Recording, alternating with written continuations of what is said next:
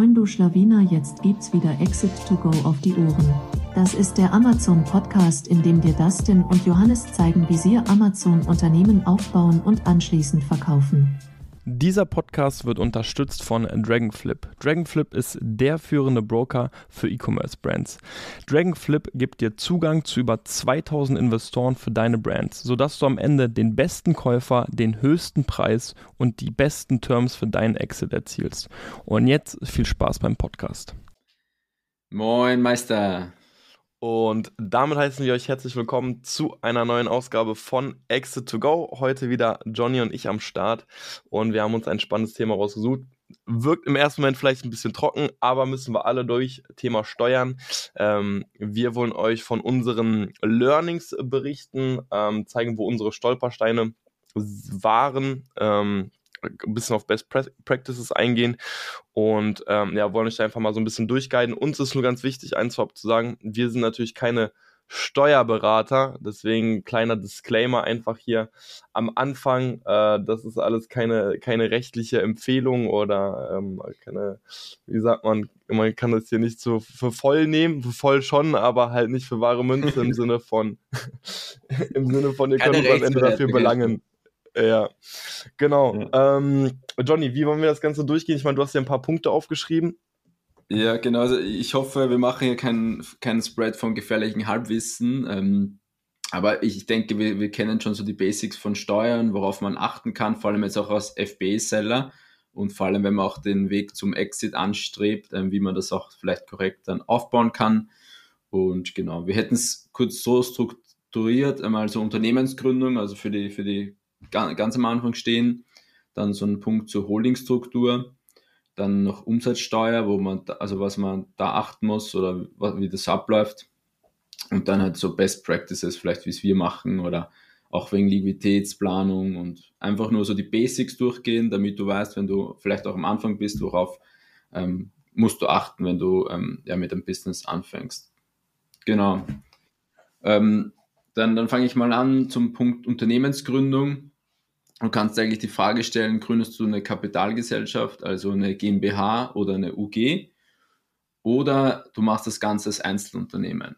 Ähm, Einzelunternehmen bedeutet, dass du das Ganze dann auch mit einem persönlichen Steuersatz versteuerst. Das heißt, wenn du jetzt zum Beispiel Angestellter bist und du baust parallel ein Amazon FBA-Business auf, dann musst du die Gewinne von diesem Amazon FBA-Business mit dem Steuersatz, also mit einem privaten Steuersatz, den du auch bei deinem Angestelltenverhältnis hast, versteuern.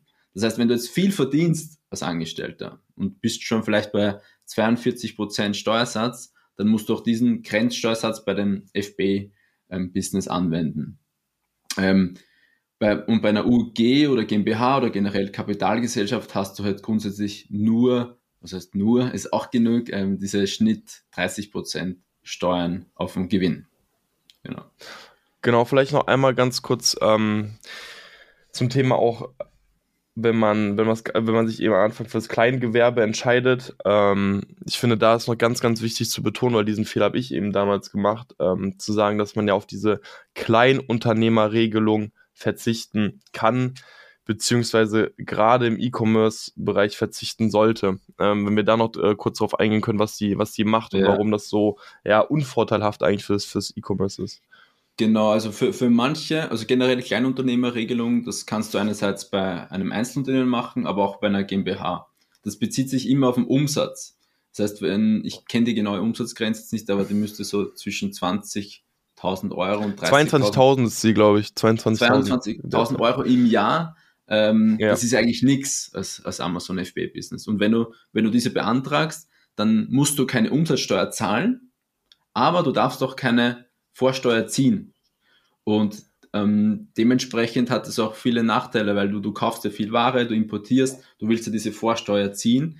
Ähm, und da der Umsatzsteuersatz und diese Umsatzgrenze sehr gering ist, da bist du sowieso schnell drüber. Also 30k Umsatz im Jahr bist du ja relativ schnell oder sollte man sein. Wenn du jetzt aber einen, einen Dienstleistungsbetrieb hast oder so, wo du wenig einkaufst oder eine IT Beratung machst, wo du eigentlich nur Umsätze machst und fast keine ähm, Ausgaben hast, dann macht es vielleicht wieder Sinn, die Kleinunternehmerregelung zu machen, weil du wenig einkaufst, wenig Vorsteuer ziehen kannst.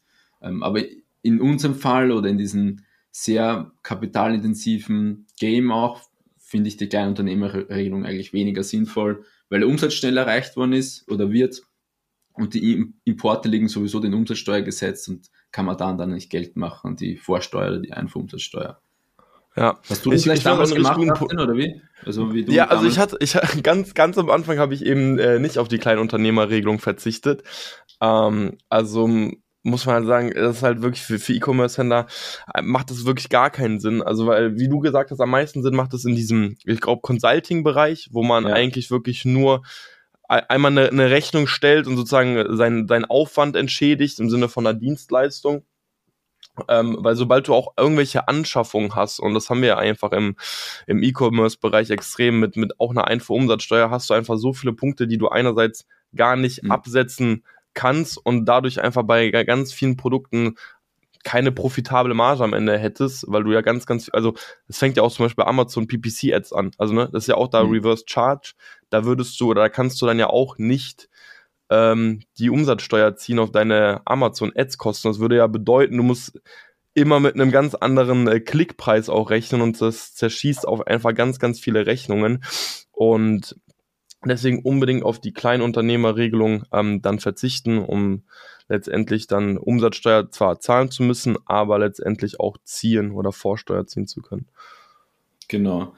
Ähm, also zur Frage, gründest du jetzt eine UG oder also machst du eine Kapitalgesellschaft oder ein Einzelunternehmen? Wäre jetzt, wenn ich es meinem besten Freund oder so erzählen würde, der damit anfängt, würde ich sagen, hey, mach immer eine UG oder mach immer eine GmbH, auch wenn mhm. du am Anfang ähm, höher zu den Kosten kommen dann gleich, was da vielleicht verbunden ist. Aber es macht in dem Fall einfach mehr Sinn, ähm, weil du langfristig einfach weniger Steuern zahlst. 30 Prozent hört sich viel an, aber alleine wenn du einen Exit machst und vielleicht das Ganze um eine halbe Million oder Million verkaufst, dann musst du das Ganze schon mit 50 Prozent oder mit dem Steuersatz dann eben versteuern. Also wenn du long-term ja. denkst, dann ist eigentlich immer eine UG. UG starten reicht vollkommen, 1000 Euro Stammkapital, that's it. Immer starten. Also das wäre jetzt so der klassische Tipp, den ich, ich jemandem geben würde, der mich darüber fragen würde, jetzt, ohne dass ich Steuerberater ja.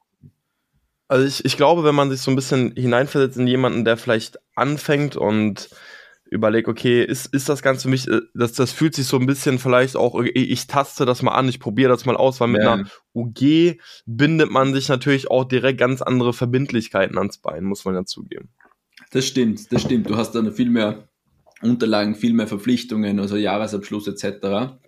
Ich glaube, da sind du es so gemacht, dass du auch mit einem Einzelunternehmen gestartet und dann später ja. diese in eine UG umgewandelt, also oder eingebracht. Eingebracht heißt das. Ja. Das ist auch ein gängiger Weg, dass du das Ganze zuerst als Einzelunternehmen machst und dann in eine UG einbringst, ist aber dann auch mit mehr Aufwand verbunden, dieser Prozess und kostet dann halt auch nochmal ein paar ja, Euronen für, für die ganzen Steuerberater, die das abwickeln.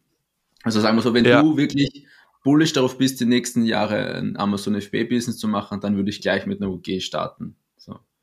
Ja, bin ich absolut bei dir. Ganz kurz, weil du gesagt hast, eingebracht, ist nicht ganz richtig. Wir haben ja ver verkauft, oder? Weil einbringen ist doch dann nochmal mit dieser sieben-Jahres-Klausel.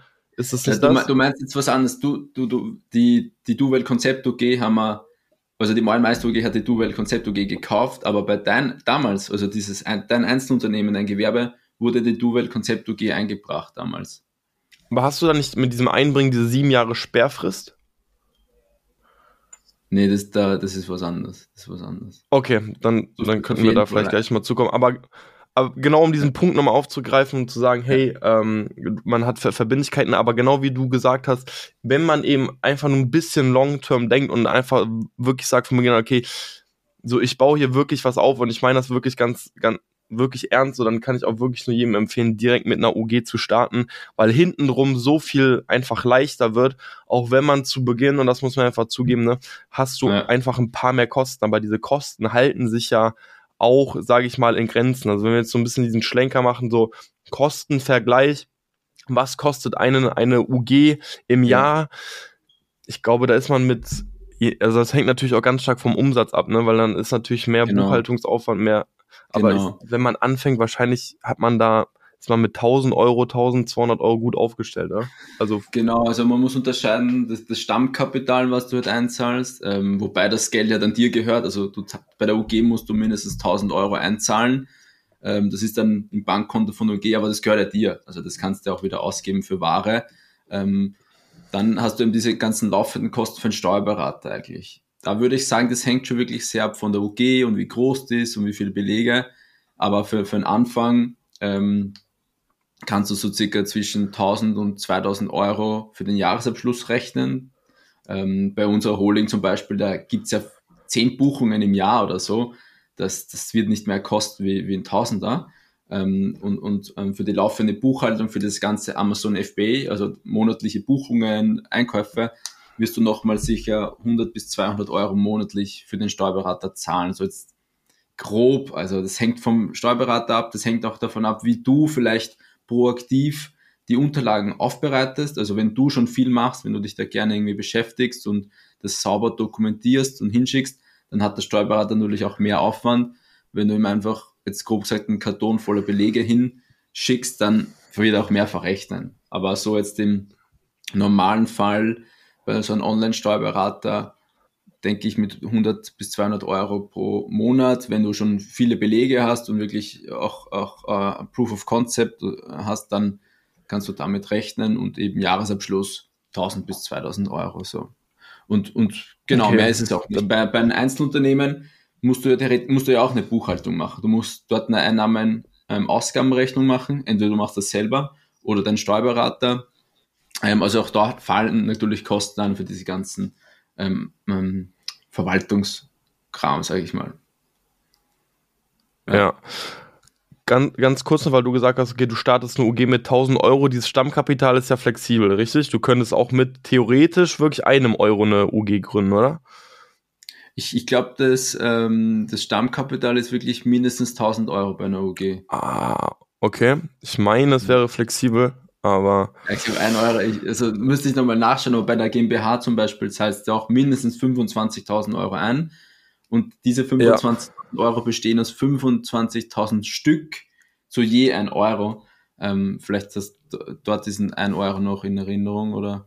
Ähm, aber ich glaube, mit OG brauchst du mindestens 1K und GmbH eben 25K, wobei du die Hälfte einzahlen musst. Ähm, also da gibt es auch nochmal so Ausnahmen, dass man theoretisch nicht alles zahlen muss. Bei der GmbH, ne? Man, aber ich meine auch, du kannst eine GmbH mit 12,5 auf jeden Fall starten, dass genau, du irgendwie genau, dich verpflichtest genau. nach und nach dann, genau. Ganz genau, ja. Äh, ja.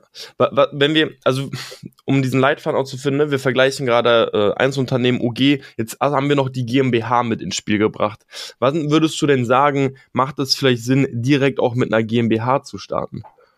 Also äh, per se ist UG und GmbH wie eine Kapitalgesellschaft. Die haben dieselben Regelungen, ähm, die, die haben dieselben ähm, Anforderungen mit Jahresabschlüssen und so weiter.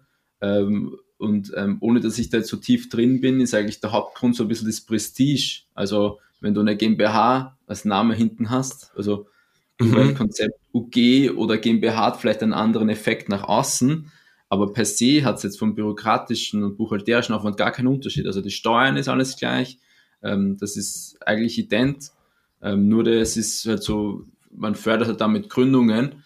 Ähm, also so viele, wie gesagt, ich würde eigentlich als Anfang immer mit einer UG starten, weil ähm, macht keinen Unterschied per se. Und du kannst immer aus einer UG eine GmbH machen.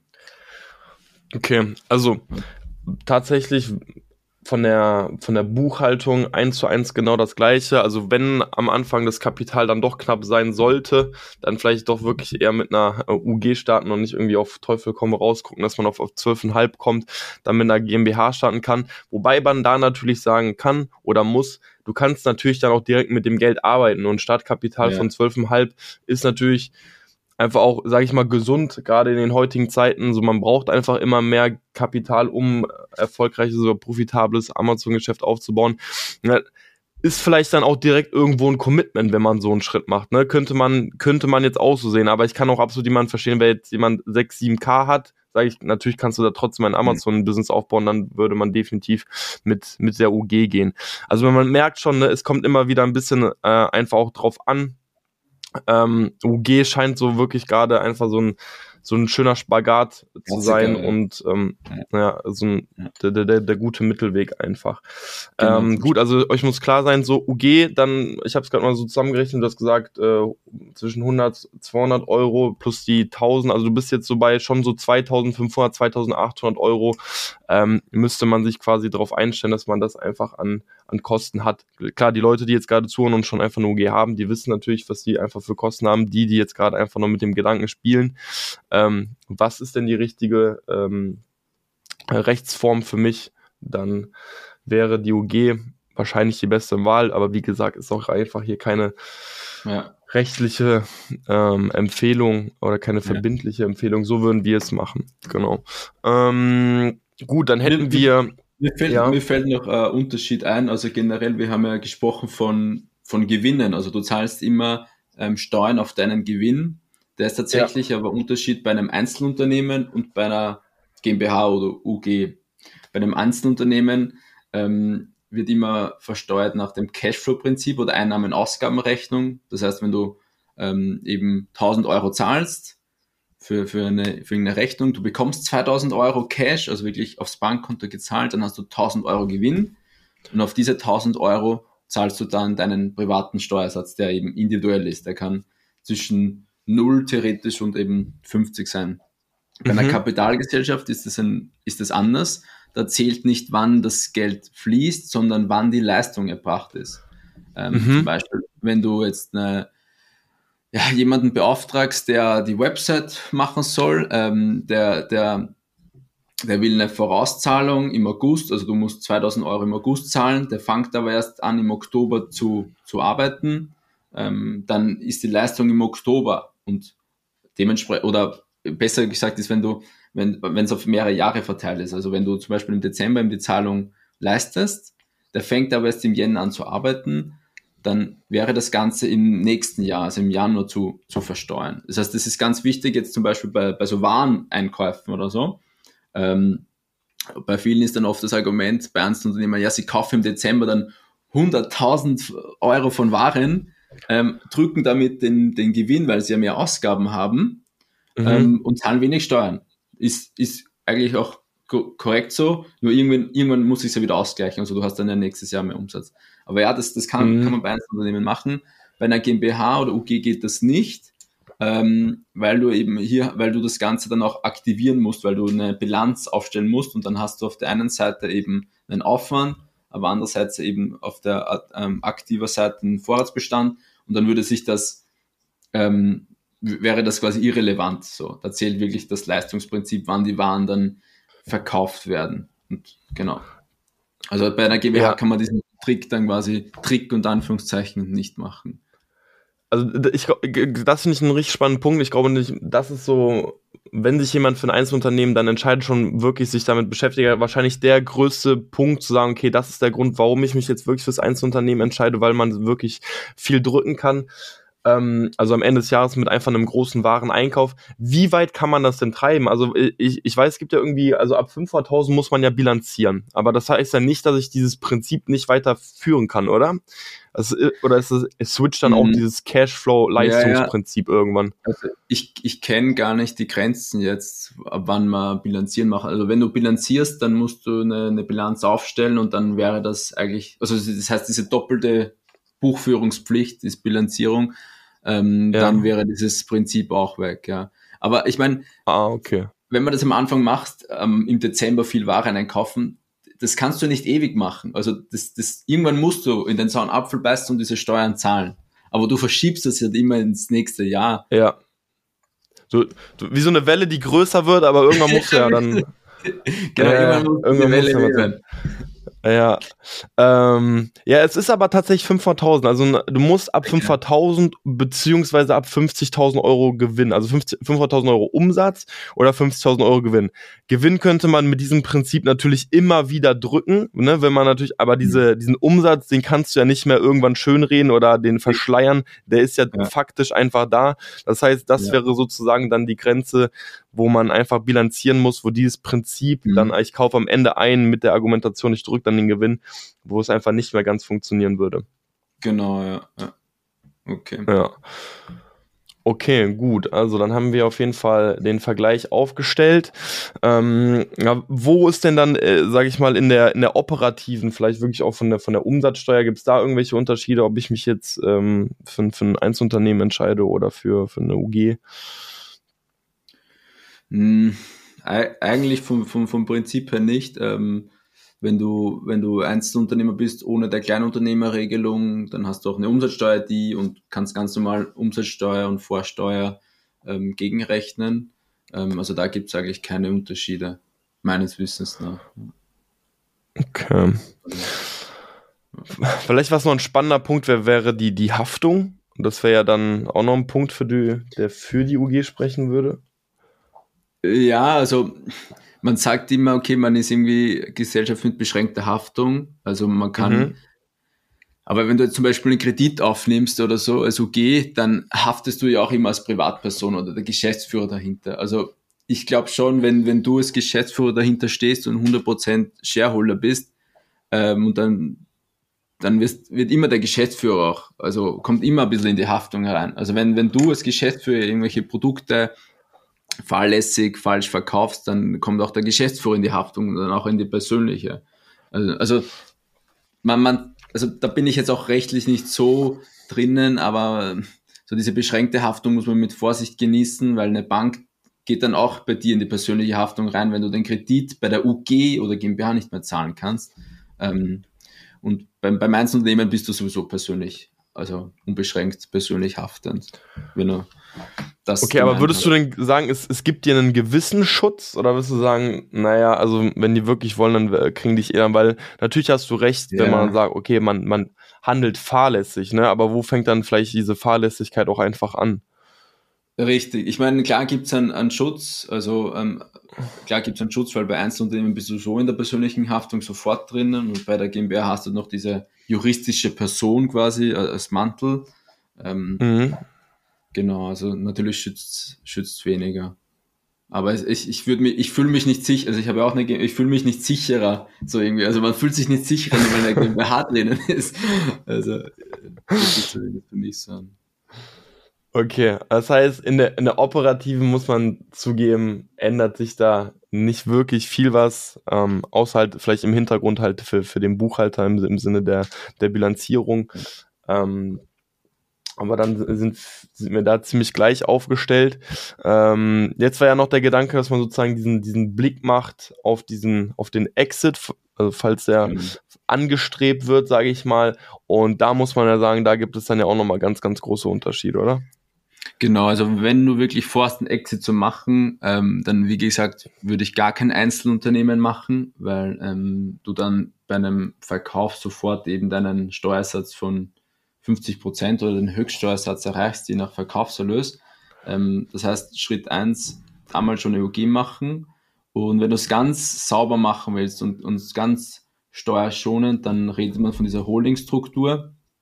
Holdingstruktur heißt einfach, dass eine UG oder GmbH eine andere UG hält. Ähm, das ist es eigentlich. Also eine UG hat eine Tochtergesellschaft zu 100 Prozent, die zum Beispiel operativ tätig ist und, und beide gehören dir, also beide OGs oder GmbHs gehören, gehören dir. Der Vorteil ist halt, wenn du dann die operative UG verkaufst, also den Exit machst, als, als Share Deal, ganz wichtig Share Deal, dann versteuerst du das Ganze nur mit 1,5 Prozent. Ähm, in, in, Deutschland, in Österreich ist es tatsächlich anders. Und wenn du jetzt nicht diese ja. Holdingstruktur hast, dann versteuerst du ähm, das ganz normal. Also bei einem Genau, dann versteuerst du das ganz normal. Das heißt, wenn du wirklich äh, zwei Jahre in die Zukunft denkst oder drei Jahre einen Exit planen willst, dann kann man schon früh anfangen zu überlegen, macht eine Holdingstruktur Sinn? Weil, wie gesagt, du hast doch geringe Kosten. So eine UG kostet, sagen wir mal in Summe 3000 Euro im Jahr und kannst du eigentlich schon viele Steuern sparen, weil du eben nur 1,5 Prozent auf den Erlös ja, zahlen musst im Vergleich jetzt zu 30 Prozent ja. oder deinen persönlichen Steuersatz genau, und, und da muss man ja sagen, da liegen dann ja schon, das sind ja fast Welten, von denen man da spricht, also ist ja die Hälfte von dem. Hier ist ja aber nur ganz wichtig zu be betonen, was du sogar so im Nebensatz eigentlich nur so gesagt hast, dass es ein Share-Deal sein muss. Genau. Und hier hier würde ich auch noch mal ganz kurz darauf eingehen. Also was bedeutet das jetzt genau? Share Deal versus Asset Deal? Asset Deal ja. Ja, äh, ja also spannendes Thema haben wir auch mit in den letzten Monaten so ein bisschen beschäftigt, also wir mehr damit beschäftigt. Share Deal heißt einfach, dass du die ganze GmbH verkaufst, also einfach alles, die ganze GmbH mit Verträgen, theoretisch mit Mitarbeitern, mit alles, was in dieser GmbH ist, ähm, gibst du oder verkaufst du, also diese Holding an den Aggregator oder an, an, an den Käufer. Bei einem Asset Deal ähm, gibst du nur einen kleinen Teil, zum Beispiel die Marke, also die Amazon-Marke, die verkaufst, also die ähm, gibst ihm einfach die Zugangsdaten sozusagen und das ist dann ein Asset-Deal. Bei einem Asset-Deal hast du halt den Nachteil, dass das dann ähm, ähm, mit 30 Prozent versteuert wird. Das heißt, weil, weil du quasi, du, du stellst dann quasi wie eine Rechnung an diesen ähm, Käufer musst du dann normal in deiner OG versteuern mit eben, dann hast du einen riesen Umsatz quasi drinnen, keinen, keine Ausgaben, weil es einfach nur ähm, verkauft worden ist und dementsprechend musst du das dann auch mit 30 Prozent circa versteuern. Und bei einem Share Deal verkaufst du die ganze GmbH. Der Erlös wird quasi hochgeschossen zur, zur Holding und dort wird es nur mit 1,5 Prozent versteuert. Ähm, das ist halt der, ja. der Steuer. Ganz kurz noch. Das Problem ist, Share Deal hat niemand Bock drauf. also die Aggregatoren haben, äh, haben weniger Bock drauf, weil es halt du musst eine Due Diligence beauftragen von Wirtschaftsprüfer, die die ganze Company analysieren. Das kostet dann nochmal 10k oder so, braucht länger Zeit, ist viel kritischer. Ähm, also ein Share-Deal machen Aggregatoren eigentlich nur bei größeren Exits ab einer Million aufwärts. So, die Assets-Deal finden ähm, darunter statt ähm, und das ist halt der Nachteil. Ähm, genau, deshalb muss man einfach größer werden, damit man Share Deal machen kann und diesen Steuerbonus dann auch wirklich ausnutzen kann. Genau, weil da, das ist ja der Punkt. Also wenn man jetzt sagen, sagen wir, man hat diese Holding-Struktur, ne, man hat sich wirklich dafür entschieden, du hast zwei UGs gemacht und die eine besitzt, die andere ist 100% Gesellschafter davon und deine operative UG verkauft, dann macht einen Asset-Deal, dann hast du ja von dieser Holding-Struktur de facto gar nichts. Also du hast keinen einzigen Prozent Steuervorteil dadurch, oder? Genau, das ist, hat gar nichts mit der Holding zu tun. Also Genau. Und, und, ne, und deswegen, also klar, ne, das klingt immer so erstmal so verlockend, 1,5% Steuern, aber man muss sich immer äh, klar sein, dass da man einfach diese Verhandlungsposition haben muss und der Aggregator oder der Aufkäufer, wie du gerade gesagt hast, muss eben auch bereit sein, diesen Share Deal zu machen. Ähm, und, ne, also wie wir gerade herausgehört haben, da haben einfach nicht viel mehr, viel, viele Bock drauf, weil das auch mit viel, viel mehr Aufwand verbunden ist. Ne? Also mhm. wenn du ein Asset-Deal machst zum Beispiel auch, ist es ja so, okay, dann wird eine Marke aufgekauft, dann werden deine Listings aufgekauft und dann übernimmt der Käufer letztendlich das. Aber wenn dieser Share-Deal gemacht wird, das ist auch für den ähm, Käufer eine ganz andere ja, ein Risiko, sage ich mal, was er sozusagen aufnimmt, weil alle Kredite oder alles, was sozusagen auch um Abmahnungen an die, an die Firma gehen, das kauft er letztendlich auch ab. Und deswegen ist das auch ein ganz anderes Risiko. Und so ein Share Deal, so der dauert bestimmt, also wir haben es jetzt nicht durchgemacht, so ein Share Deal dauert ja bestimmt dann auch nochmal deutlich, deutlich ja. länger in der Prüfung, in der Due Diligence, bis das durch ist, als eben Asset Deal. Ne? Also ja. da kann man sich dann eben schon so überlegen, okay, mache ich diese Doppelstruktur, wenn ich eh mit dem Gedanken spiele, also es ja. nicht ganz so groß aufzubauen, ich, ich werde nicht diese Verhandlungsposition haben, diesen Share Deal zu machen, dann muss man, kann man sich auch die Frage stellen, okay, will ich denn überhaupt diese Doppelstruktur? Ja. Ne? Das muss man einfach fairerweise sagen. Aber da nur so ein Aber Tipp ja. aus, der, Praxis, also man strebt, als, als wenn man Exit macht, ja immer den Share Deal an, weil du natürlich ja, ja, ja. Steuern machst und man spricht mit der Agentur, naja, wie, wie, wie, wie, wie wäre die Deal Structure. Ähm, und wir haben es dann tatsächlich auch so gemacht, ja, können wir nicht irgendwie einen Share Deal machen? Wir würden auch weniger Kaufpreis akzeptieren. Also ja. den Kaufpreis drücken, damit man einen Share Deal macht, weil es würde sich ja trotzdem auszahlen, weil du nur 1,5% Steuern zahlst, anstatt 30.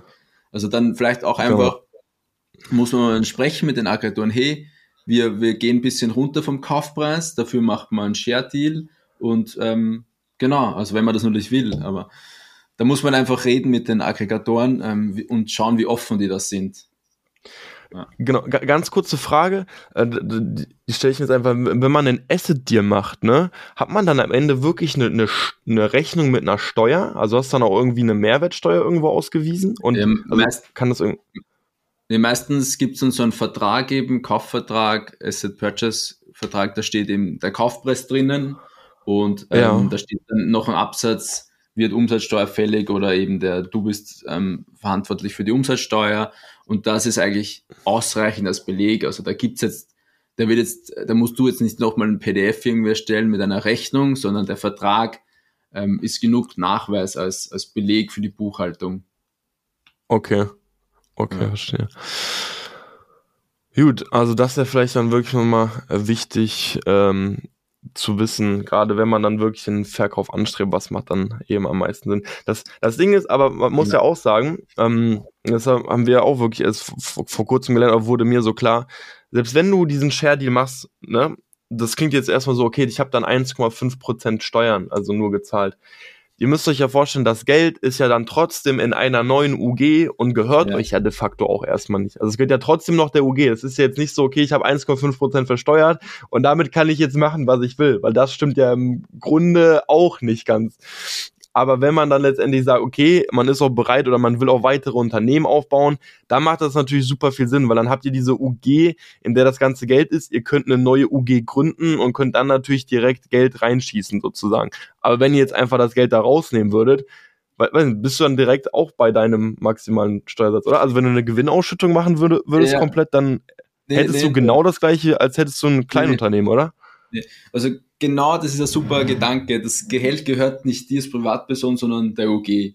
Und, und du hast schon recht, du kannst dir dann einfach nicht die 100k oder die halbe Million rausnehmen, sondern da musst du auch wieder steuern. Aber grundsätzlich der Gedanke, das Geld in OG zu haben, ist nicht doof, weil du kannst dir zum Beispiel dein Auto auf die OG anmelden mhm. oder diverse Gegenstände ankaufen, die du ähm, für, für die Arbeit brauchst und, und eben auch so ein bisschen das Steuern sparen. Also Ziel ist, dass das Geld in der OG mehr wird Du kannst ja auch zum Beispiel Aktien oder Immobilien über deine UG kaufen und so. Also ähm, das ist grundsätzlich nicht blöd, dass einfach UG, Geld in der UG liegt und mit dort gemanagt wird und du dir dort nur das auszahlt, was du brauchst, um den privaten Unterhalts, ähm, Unterhalt zu zahlen, also Lebensmittel oder so.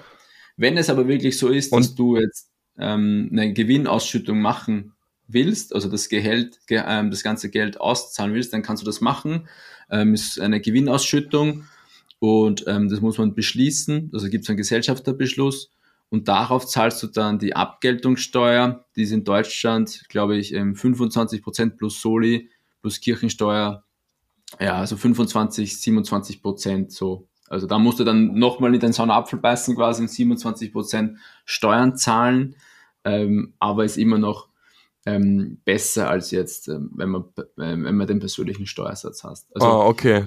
Dann ja. macht es doch Sinn, okay. Genau. Gut. Ja.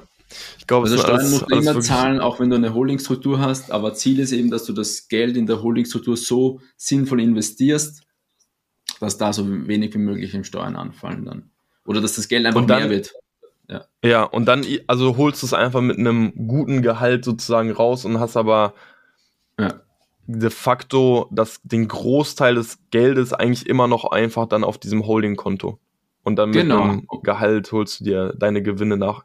Mehr, also Gewinne jetzt auch nicht, aber dein, das, was du letztendlich haben willst, genau. was dir nach und nach dann einfach. Genau, auch, da gibt es dann verschiedene Möglichkeiten, wie man es aus der OG ähm, rauskriegt, das ins private Universum durch ähm, Rechnungen oder durch eben ähm, durch Ausschüttungen oder Anstellung selbst und Auszahlungen von Geschäftsführergehälter. Da gibt es verschiedene Konstrukte.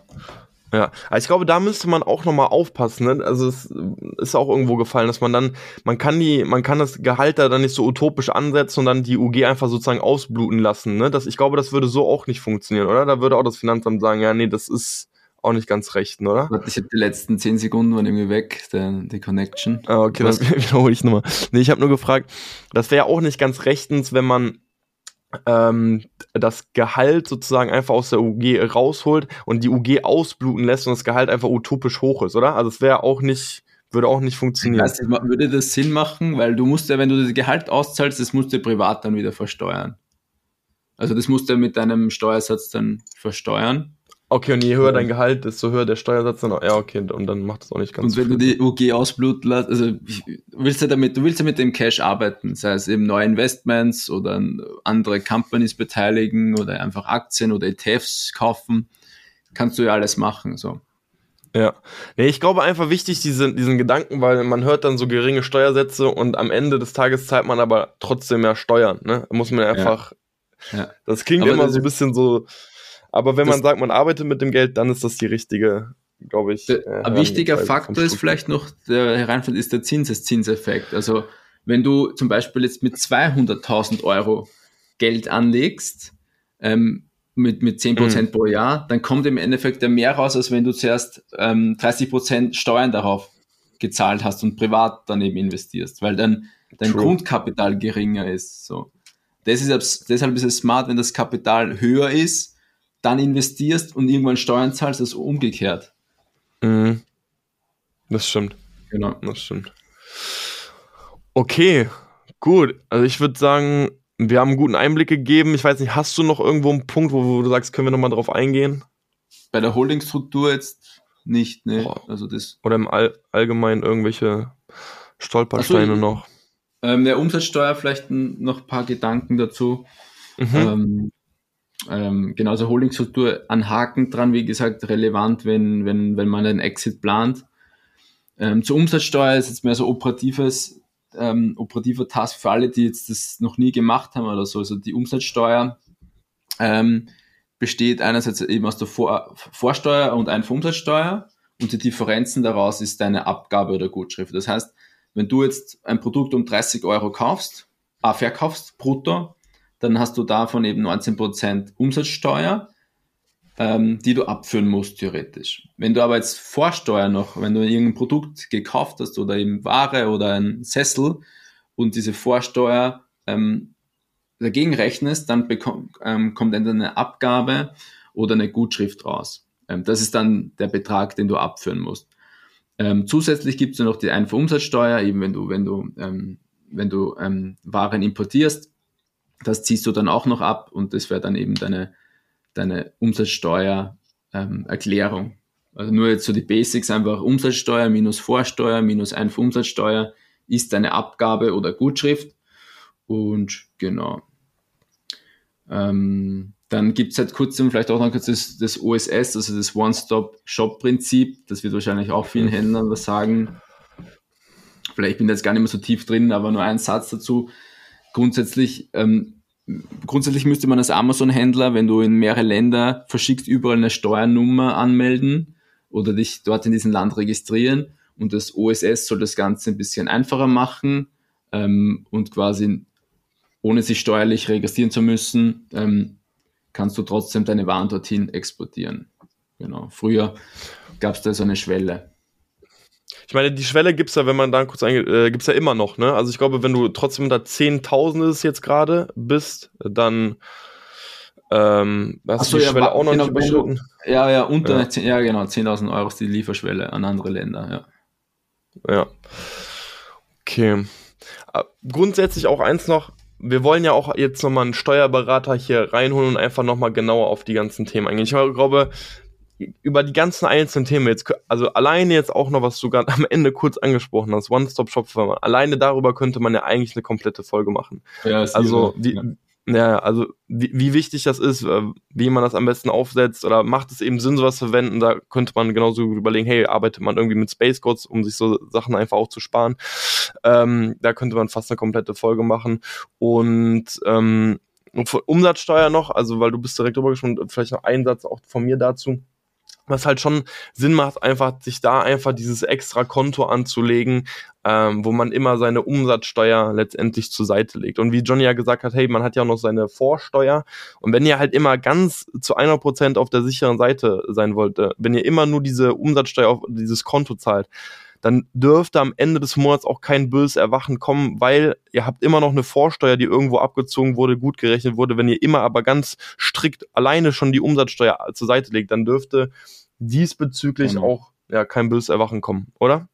Nee, ganz genau. Also wir machen es zum Beispiel so, dass man ähm, also jetzt so Best Practice ähm, im Sellerboard ist, glaube glaub ich, die, die Statistik ganz gut mit der Umsatzsteuer ähm, und, und dieser Betrag wäre eben der Umsatz, der, die Umsatzsteuer, die du abführen müsstest ans Finanzamt, ähm, einmal im Monat oder einmal im Quartal oder einmal im Jahr, je nach, je, nach Umsatzgrenze.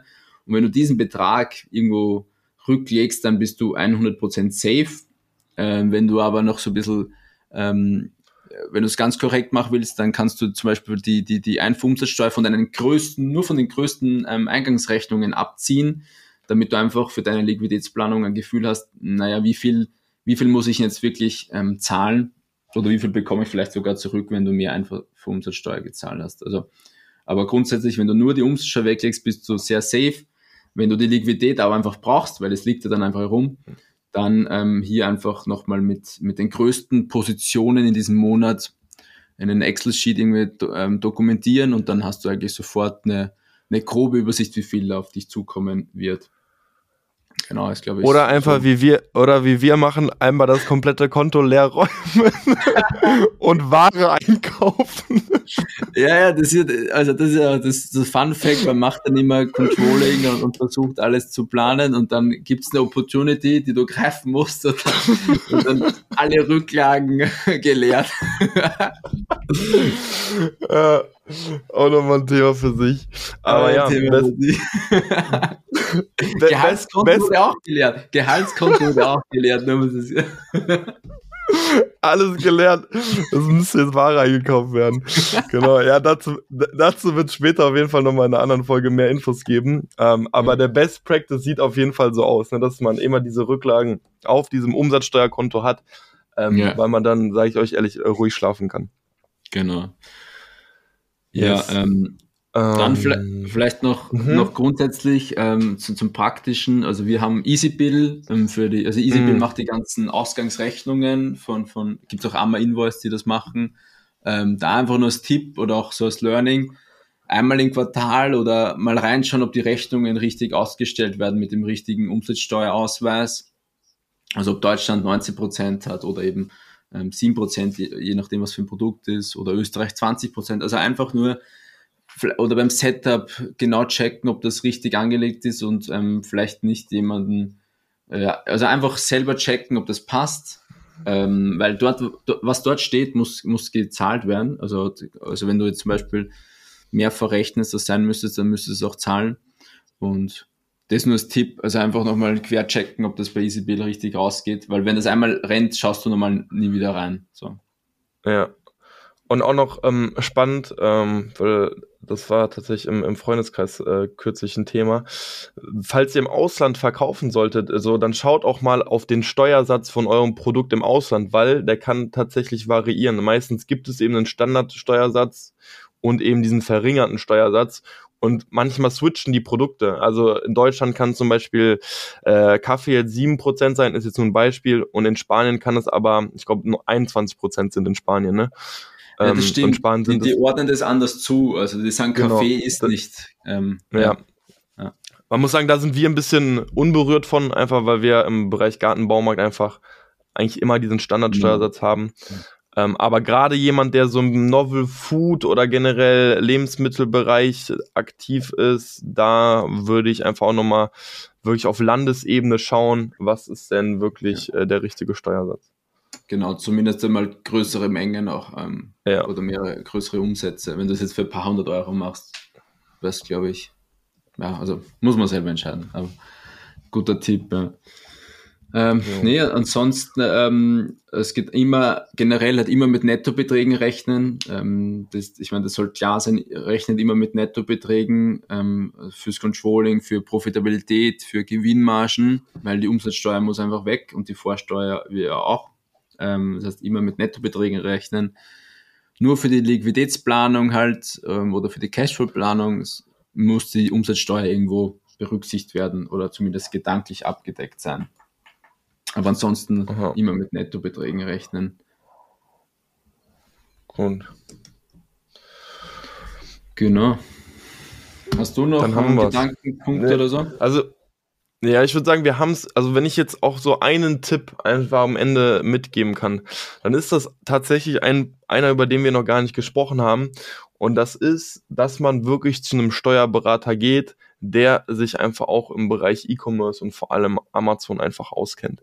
Weil dann, selbst wenn ihr dann ein bisschen mehr zahlt und selbst wenn ihr das Gefühl habt, ey, ich bin da vielleicht jetzt gerade erst einer von vielen ähm, und man muss vielleicht für jede Beratung dann gefühlt extra zahlen, am Ende spart euch das wirklich Kopfschmerzen. Ich war vorher bei, ich weiß nicht, zwei oder drei anderen Steuerberatern. Ich hatte immer das Gefühl, ich, ich weiß nicht, was die machen oder die, die, ich sollte Belege per E-Mail schicken und so. Ich so, ey, das ist doch so eine, so anfällig auch für Fehler. Und wenn ihr einfach mit einem Steuerberater arbeitet, der einfach wirklich sich auf den Bereich E-Commerce und Amazon spezialisiert, dann werdet ihr sehen, hey, die machen sich, holen sich mit einer API die Schnittstellen und die, die ziehen sich direkt die Daten. Und so, solche Systeme sind einfach viel weniger anfällig für Fehler. Plus, ihr habt jemanden, der einfach tagtäglich in dieser Bubble ist. Und wenn sich irgendwas ändert, dann werdet ihr auch recht schnell einfach davon mitbekommen und habt einfach einen ja, einen guten Partner an der Seite und könnt da einfach ein bisschen beruhigt sein und müsst nicht immer alles selbst proaktiv anstoßen, auch wenn es ganz häufig auch bei solch einem Steuerberater zu Beginn so sein wird, aber so man kann auch so ein bisschen mit diesem Steuerberater dann ja auch einfach warm werden, so ey, so einmal im Monat würde ich mir das und das wünschen. Ähm, da kann ich wirklich nur empfehlen, geht, geht zu einem Typen, geht zu einer Frau, die sich einfach damit auskennt. Das ist ein guter Punkt, ja. Auch wenn du, ja. also wenn du jemand bist, der sich wenig damit beschäftigen will, ähm, dann brauchst du jemanden, den du 100% vertrauen kannst ähm, und auch anrufen kannst und einfach, dass du safe bist, dass, dass der alles richtig macht. Und wenn du dich selber damit gern beschäftigst, dann, dann kennst du dich eh ein bisschen aus und kannst es auch ein bisschen, kannst ein bisschen selber mehr machen. Aber wenn du, wenn du gar kein Background von, von diesen Themen hast, dann ist die Wahl vom Steuerberater noch wichtiger. Safe. Ja. Ganz kurz noch, also jetzt gar, gar nicht wirklich Werbung, aber wir sind bei den Steueragenten. So, also wenn jetzt wirklich jemand da, da sucht und ich würde schon sagen, ich, ich kann die weiterempfehlen. Natürlich hat man auch hier und da einfach das Gefühl, weil es ist Fakt, die sind auch wirklich bestimmt zum Großteil jetzt nicht überlaufen, aber man merkt, da ist einfach viel los und man braucht vielleicht mal hier und da ein bisschen Geduld. Und natürlich sind auch die, ey, das ist gerade eine Extraleistung und dafür muss man zahlen und die kennen sich aber dafür aus, ja. Und dann, wenn jemand wirklich irgendwie jemanden gerade braucht, auf der Suche ist, so wir sind da und ich kann das, ich kann das empfehlen, ähm, sich zumindest da einfach mal äh, anzuhören, wie die arbeiten. Und ähm, ja, ihr könnt euch mal bei dir melden. Wir werden tatsächlich auch versuchen, einen von den Steueragenten bei uns in den Podcast zu holen, ähm, dass wir eben einfach nochmal über solche Basics sprechen können von einem wirklichen Experten dann. Schreibt uns gerne eine Mail, wir können auch was connecten. Ähm, Vielleicht gibt es ja. irgendwie einen Rabatt am Jahresabschluss oder so. Aber ja, kann man, die haben auf jeden Fall ein cooles Webportal, wo man eben die Tools und so und Belege verbinden kann. Das, das ist schon mal abgehakt, ja. Aber ja, nee, auf jeden Fall. Yes. Und generell nochmal der Aufruf, wenn irgendwelche Fragen sind, ey, haut äh, uns super gerne bei LinkedIn an. Äh, wir wollen die Fragen super gerne in den Podcast einbetten ähm, und dann so ein bisschen darüber quatschen. Und ja, damit würde genau, ich sagen. Oder podcast at exit2go.io so. natürlich auch per Mail. Yes. Sweet. Dann würde ich sagen, äh, lass uns das jetzt nicht noch unnötig in die Länge ziehen. Ich denke, es war eine sehr, sehr, sehr spannende Folge, wo wir einfach viele Sachen einfach auch angeschnitten haben, wo vielleicht einfach die ein oder andere Frage beantwortet wurde einfach nochmal am Ende, wir sind auch keine Steuerexperten, so, aber wir finden es ein extrem wichtiges Thema. Wir quatschen tatsächlich hier und da schon auch viel darüber. Ähm, und ja, wenn Fragen sind, haut uns an. Und ansonsten würde ich sagen, bis zur nächsten Folge. Ciao, ciao. Bis zur nächsten Folge. Ciao, ciao.